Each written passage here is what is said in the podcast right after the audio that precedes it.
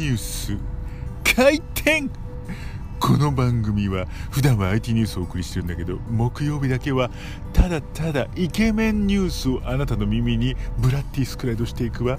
お相手はスナック優子のママ優子です。国民的美少女コンテストグランプリ朝ドラ最年少ヒロインもう見た目はほぼほぼ北川景子のママ優子です。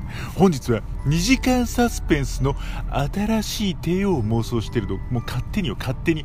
船越の英一郎ちゃんとかねその内藤の隆ちゃんとかだけに負担かけるの悪いじゃない？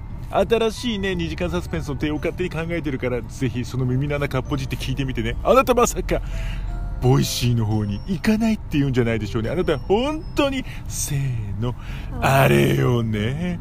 それじゃ Voicyの方で待ってるわ。アデュー。